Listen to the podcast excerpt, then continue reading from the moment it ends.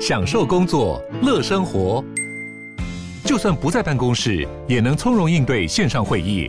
HP Dragonfly 透过专业的 HP Presence 设计，内建降噪及会议快速键，搭配清晰的 Bang & Olufsen 音效，增强音讯及视讯功能。HP Dragonfly 顶级商务笔电，采用 Windows 11专业版，让您在会议中享有最佳的视觉和听觉品质。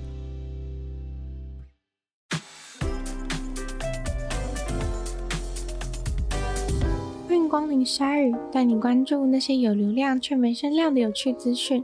用十分钟零碎时间，一起跟上这个永远跟不上的世界。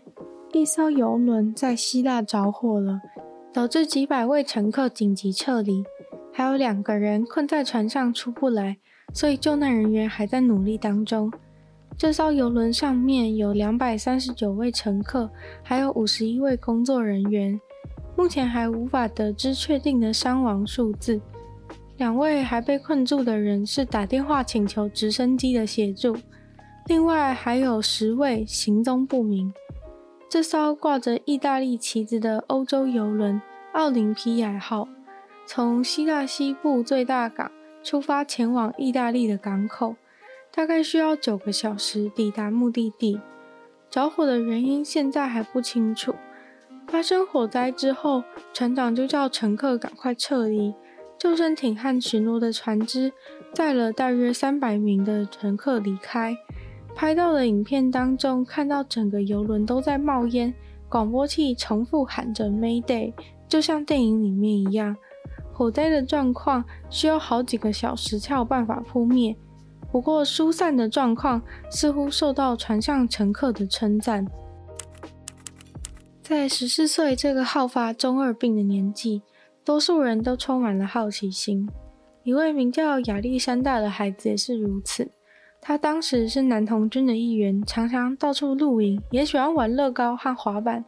但是大概一年半前，学校通知他的父母说他在对一种处方止痛药做实验。他完全不知道他在乱吃的药里面会有仿冒成处方药物的芬坦尼。芬坦尼是一种强效的类鸦片止痛剂，可以迅速的有非常大的作用，是比吗啡效力还高五十到一百倍的东西。只要使用超过几毫克的芬坦尼，就可能引发呼吸困难、死亡。结果在二零二零年的六月，他的妈妈到房间里叫他的时候，就发现他已经一动也不动地躺在蓝骨头上面，就像是睡着了一样，但是再也不会醒来。这让政府开始注意到儿童青少年当中的药物死亡，在二零一九年到二零二零年间翻了三倍左右。而在二零一五年到二零一九年间，非故意的用药过量让非常多的美国青少年死亡，他们损失的寿命累积起来高达二十万年。在疫情开始以后，用药过量的问题变得更加的严重。到了二零二一年，一年内用药过量导致的死亡数字来到了十万多人，创了美国的历史新高。这数字和六年前相比是两倍。在研究人员已经注意到这个问题的二零一五年，一年大概是五万多人。老实说，在亚历山大死前的两天，他有跑去找父母求救，说他因为好奇开始使用处方止痛药，说他是在做实验，又有上网查询他的体重、用量多少才不会上瘾。但是结果他自己也坦诚，他还是上瘾了。而他不知道原因，于是他父母马上就带他去看了医生。亚历山大当时已经理解到这个状况已经失控，也真心的想要停药。一开始因为好奇，所以乱吃看看，觉得好玩。但到最后，他自己真的知道这一点也不好玩，而且令他很痛苦。只可惜，原本可以从止痛药上瘾当中走出来的他，却还是在戒掉之前吃了最后一颗药。而那颗药很可惜的不是他以为的普通处方止痛药，而是致命的芬坦尼。更可怕的是，他死后检验的结果得知，他吃下去的那颗药里面含有芬坦尼的剂量足以杀死至少四个大人。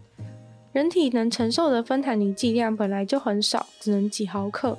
通常都是用于癌症病患身上那种无药可救的疼疼痛。然而，美国政府却发现民间流通着很多含有芬坦尼成分的药物，那些当然都是非法制造的药物。而含有芬坦尼的假药，每十颗就有一颗会害死一个人。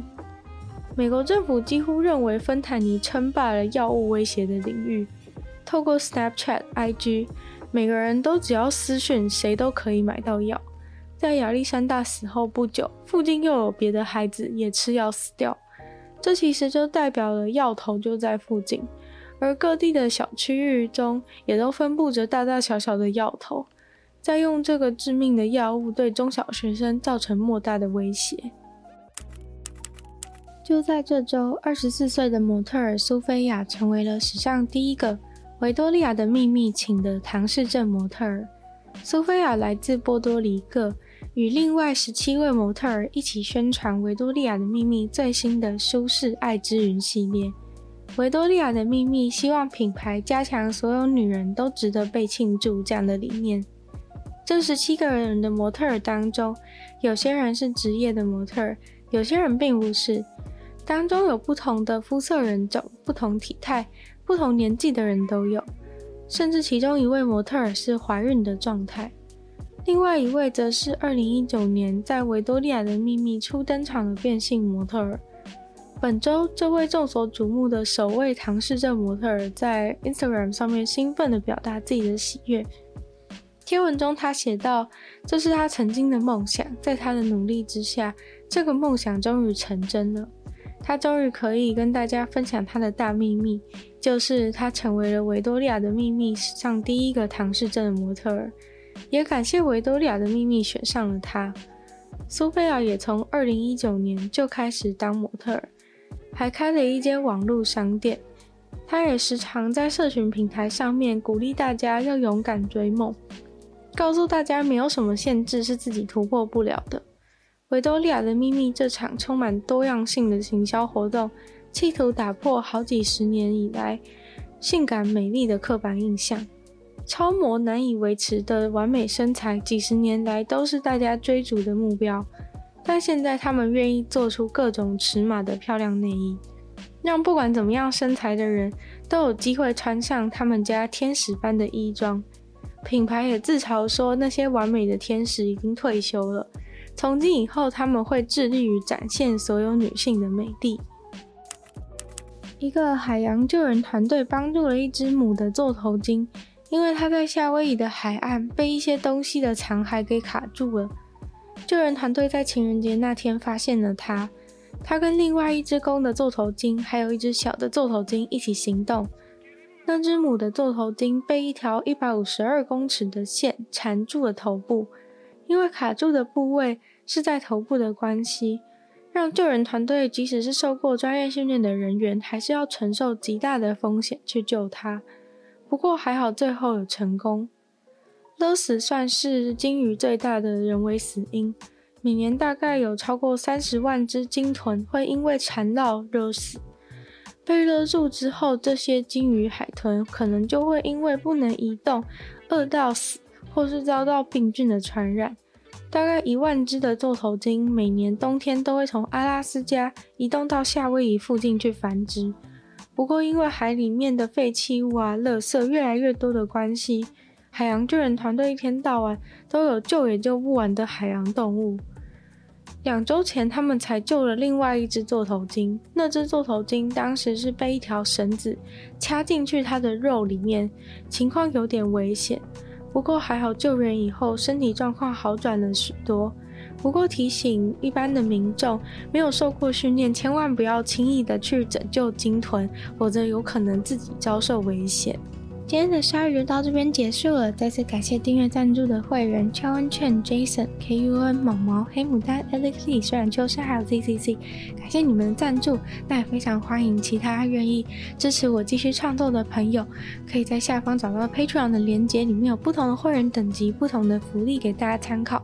那就希望大家可以继续就是把鲨鱼这个节目分享出去，然后在播放 Cast 帮我留星星、写下评论，然后呢。也可以去留言区留言跟我互动，或是去收听我的另外两个 podcast《女友的纯粹不理性批判》，还有听说动物。那就希望大家可以订阅我的 YouTube 频道，是追踪我的 IG。希望鲨鱼可以继续在每周二、四、六顺利与大家相见。那我们下次见喽，拜拜。